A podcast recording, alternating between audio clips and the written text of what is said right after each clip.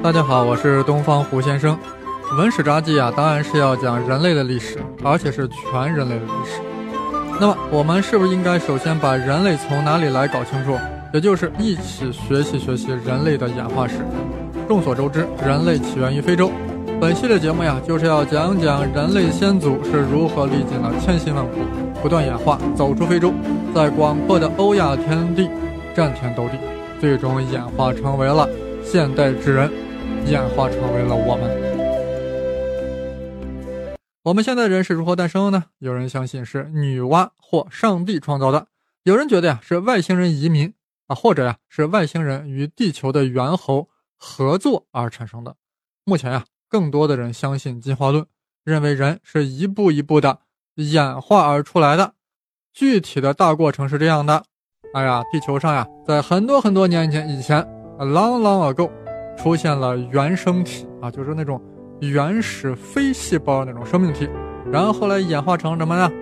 原核单细胞生命体，这大概是在三十二亿年前，继续演化，演化成为了真核细胞，也就是具有了细胞核和细胞器的那种细胞啊，叫真核细胞。这一下用了二十二亿年啊，也就是说在十亿年前才出现了真核细胞，然后继续演化。演化成为了原始低等的多细胞动物啊，就是那个真核细胞呀，聚呀聚呀，聚成了多细胞动物，比如说海绵呀、腔肠动物呀，这大约是在六亿年前了。然后原始的这些多细胞动物啊，逐渐演化出了高等多细胞动物——无脊椎动物。那无脊椎那是那就要往有脊椎演化呀，所以慢慢出现了脊索动物。脊索动物出来了，出来呀，比较高级的鱼是吧？鱼完了以后是。阿姆菲比，两栖动物，两栖动物，哎，一会儿在水里，一会儿在陆地上，是吧？慢慢在陆地上待着不错的人，他就不回水里了，那就变成啥？那就变成了爬行类。那大家知道，爬行类曾经繁盛一时啊，以谁为代表？恐龙，对不对？以恐龙为代表的这个爬行类啊，继续演化，向往天空的那一只呀，最终变成了鸟类，而脚踏实地那一只，最终演化成了哺乳动物。其中最牛的成为了灵长类，而灵长类中呢，又孕育出了森林古猿。森林古猿啊，最终进化成为了人类，啊，进化成为了我们。啊，这个进化轨迹啊，是个大轨迹，的确有些粗糙了。下面我们要展开讲讲最后一个阶段，也就是说，森林古猿怎么就变成了人？也就是说，我们本系列节目呀。要讲人类的诞生，大概啊要讲五期节目吧。人这个说法呀很不严格啊。我们现代人在生物学上叫 Homo sapiens，这是拉丁文，是现代人的学名。对应的中文啊就是智人啊，有智慧的人。我们现代人不谦虚啊，把自己叫智人 Homo sapiens。所以我们老了都是智叟。大家都知道。生物学分类啊是界、门、纲、目、科、属、种，对吧？那么智人属于谁呢？智人属于动物界，脊索动物门、脊索动物亚门、哺乳纲、真兽亚纲、灵长目、类人猿亚目、人科、人属、智人种。特别值得关注的是啊，人属下面只有一个物种了，就是智人。智人种，估计有朋友纳闷了呀，不对吧？人属下面好像有四个种吧？黄种人、白种人、黑种人、棕种人呀？是这样的，我们这里讲的是物种，是林奈搞物种分类法中最基础的一个单位，是 species，物种。而黄种人呀、白种呀，那个种是种族的种，是 race，那是按照体质特征来进行区分的，也就是黄、白、黑、棕。这四个不同的种类啊，四个不同的人种，四个不同的 race，都是一个物种，都是同一个 species，都是智人，都是 Homo sapiens。那凭啥白种人和黑种人是同一个物种呢？也就是说，不同的物种是如何界定的呢？那就要看是否有生殖隔离了。所谓生殖隔离啊，就是两个不同物种在自然条件下是不会进行交配的。或者即便交配了，也不能产生后代；或者即便产生了后代，这个后代啊，也不能再繁殖下一代了。比如说马和驴的确可以交配，而且是不是还可以生出骡子呀？但是骡子就不能够再产生后代了。所以我们说马和驴啊是不同的物种，different species。这点我们中国古人早就意识到了。所谓驴唇不对马嘴，就是这个意思，生殖隔离。但各色人种之间啊，完全不存在这样的问题啊。比如说，奥巴马的父亲是黑种人，母亲是白种人，对不对？但这并不妨碍诞生了奥巴马。而且奥巴马呀，还有自己的孩子，而且还特别优秀。你看人家的大女儿，去年就被哈佛大学录取了。刚才啰嗦这么多，就是想说，黄种人、白种人、黑种人、棕种人都是一个物种，都是智人。都是 Homo sapiens，啊，这个结论呀，当然令种族主义有些不爽，但事实就是如此。我们都是一个 species。回到我们刚才的问题，为什么在人属中只有智人一个品种呢？啊，这很奇怪吗？当然很奇怪，因为在其他属中一般都会有很多品种、很多物种。比如说犬属吧，犬就是那个鸡犬不宁的那个犬，犬属中就有七个物种。侧纹火狼、金柴、埃塞俄比亚狼、郊狼、黑背虎狼、灰狼、红狼，听到没有？红太狼、灰太狼都在犬属。那咋没有狗呢？有的，狗就是灰狼，是灰狼的一个亚种。这个呀，我们在原来讲过，就在那个生考数理化中讲过，对吧？如此看来啊，在人属中只有智人一个物种，那就是相当奇怪的事儿了。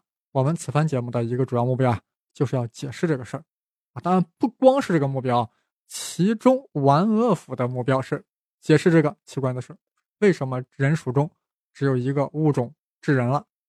现在我们要看看啊，智人是如何演化而来的。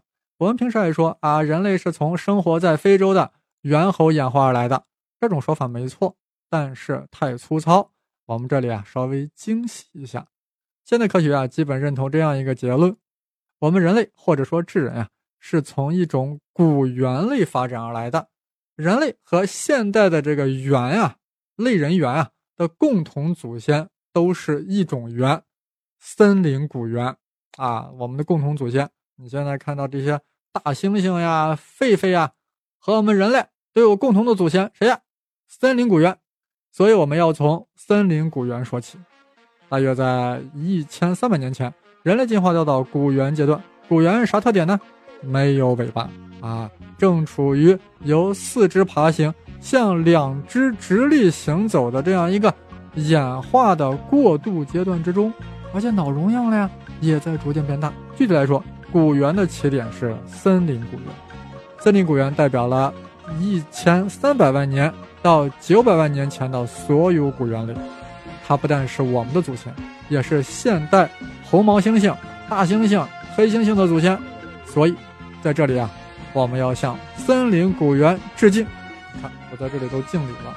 呃，既然叫森林古猿，大家可以想象，那是生活在森林之中，而且主要在树上攀爬、摘果子吃，主要是四肢行走，偶尔呀也能两足行走，反正活的呀特别快活，根本没有必要向人类进化。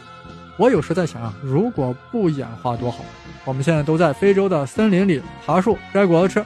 哪有各种学习和工作的烦恼，还有什么买房子之类的？那森林就是我们的家呀！好花不常有，好景不常在。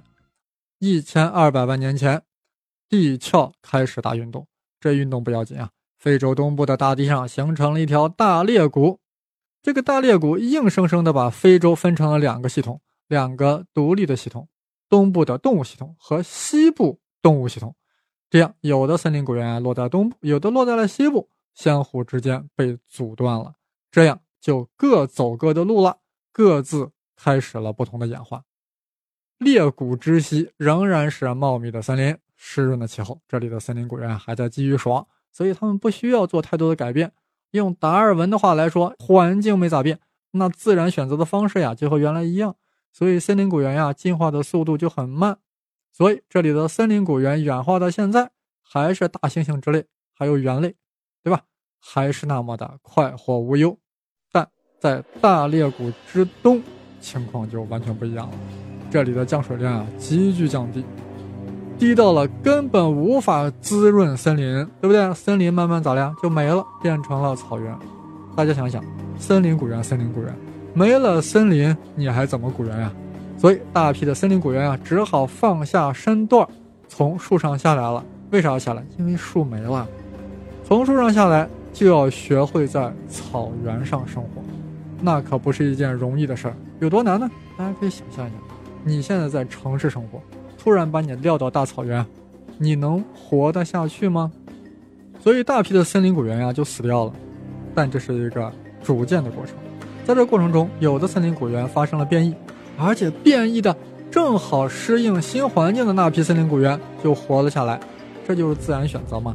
活下来的那是一小批，但他们终于可以正儿八经的直立行走了。哎，各位就要问了，为什么要直立行走才能在草原活下去？因为那是大草原，草长得很高。要是爬着走的话，满眼都是草，那还怎么觅食呢？一旦挺直了腰板，站了起来行走，哇，视野好开阔，世界这么大，一定要勇敢地走下去。这些勇敢地站起来走路的古猿就不再是森林古猿了，他们已经成为了南方古猿。是的，他们有了一个新的名字——南方古猿。这大约是六百万年前的事儿。是的，南方古猿正在大踏步地向人类演化。而造成这一伟大壮举的正是地壳大运动、东非大裂谷、降雨减少、森林破坏。没有这一系列的环境大破坏，就没有我们现在的智人。哎，听到这里，你是否内心有一些反思呀？好，古猿到了南方古猿，就正儿八经是人科动物了，因为它能够完全的直立行走，这是人科的判定标准。但南方古猿啊，还不是人属，还属于南方古猿属，因为它的大脑体积、脑容量呀还没有明显增大。南方古猿呀，主要厉害在腿上了，脑瓜才不行。刚才说人科人属，大家脑子要清楚。我们说分类啥？界门纲目科属种，科更大呀，科再下面一层才是属。这个南方古猿呀。它属于人科了，但还不属于人属，哎，还还要继续往前进呢。好，既然南方古猿腿厉害了，能直立行走了，那是不是就把双爪解放出来了？或者是我们应该尊敬点说，这时候应该叫双手了。那么解放出来双手干嘛呢？如果只会抓耳挠腮、搔首弄姿的话，那也没有什么太大出息。但如果用双手去制造工具，那就不是一般的南方古猿了。他就已经进化成为了能人，能人和能的人，能人大约活跃在一百五十万到二百五十万年前，当然是在非洲东岸出现的。所以能人呀，就是能够制造工具的人，能制造工具的当然很能，所以把他们命名为能人。既然能人能制造工具，所以他们开启了旧石器时代。能人为何这么能？因为他们的大脑体积增大了。这就意味着属于人科的能人，进一步的属于人属了。是的，人属曾经还有能人，但现在人数呀只有智人了。顺便说一下呀，我们经常还把能人呀叫早期猿人，注意是猿人偏正结构。有些能人啊简直是能不够，竟然敢玩火，玩火者自焚呀！当然没被烧死的能人就不得了了。大家想想。一旦掌握了火的时候，改造大自然能力量那是倍增呀！有了火，慢慢就吃熟食了呀，熟食好消化，所以就不需要脾胃那么强大的功能了。那这意味着什么呢？大家知道，强大的胃肠功能那是需要巨大能量来维持的。那你看老虎呀、狮子呀，包括鸡呀，对不对？它的胃肠功能是不是贼厉害啊？但脑瓜子就很瓜，为啥？血液能量都供给胃肠，供给能量，让它去胃肠去厉害去了，那大脑就只能弱智呀。所以那些开始玩火呀、吃熟食的能人，就不再需要向胃肠提供太多的能量去进行消化吸收了，节省下来的能量就可以用来去发展大脑，那么大脑呀就越来越发达了。大脑一发达呢，嘴巴子就想说话，对不对？你们看这些玩着火、吃着熟肉，嘴巴里说出了话。当然是很基本的语言，但那也是一次巨大的飞跃。产生了这个巨大飞跃的，就不能再叫人家能人啦。学界给他了一个名字，Homo erectus，啊，中文叫直立人。但大家注意啊，千万不要望文生义，直立人可不是光能直立啊。你看南方古猿就已经完全可以直立行走了呀。直立人的关键在于会玩火、会说话，还能制造出比能人更精致的工具啊，越来越有人模人样了。难怪他们也叫晚期猿人。哦，当然了，直立人当然还属于人属嘛，对不对？这是毫无疑问的。好，我这里稍微总结一下啊，以森林古猿为起点，因为地壳大运动、森林大破坏，演化成为了完全能够直立行走的南方古猿。正儿八经的成为了人科动物。南方古猿一旦解放出了双手，就开始制造工具，能的不得了，就演变成为了能人。越制造工具，大脑体积越大，能人开始属于人属了。说他能，他还越能，能的开始玩火、吃熟食，脑瓜子更发达，竟然说起了人话，那就演化成为了直立人。这就是从森林古猿、南方古猿能人，再到直立人的伟大演化进程。是的。古猿大踏步的向人类讲话，因为他们不知道当人类有多难，还屁颠儿屁颠儿的往前走。他们更不知道非洲有多好，非要一次次的走出非洲。他们什么都不知道，所以他们有了百倍的勇气。我们现在都知道了，却无法改变过去。我胡先生能做到的，就是下次继续更新节目，继续为大家讲述这一幕幕伟大的人类进化史。想要入群讨论的朋友，请加我的微信号，Victor 生离子，也就是 V I C T O R S H E N G L I Z I。好，谢谢收听，我们下期再见。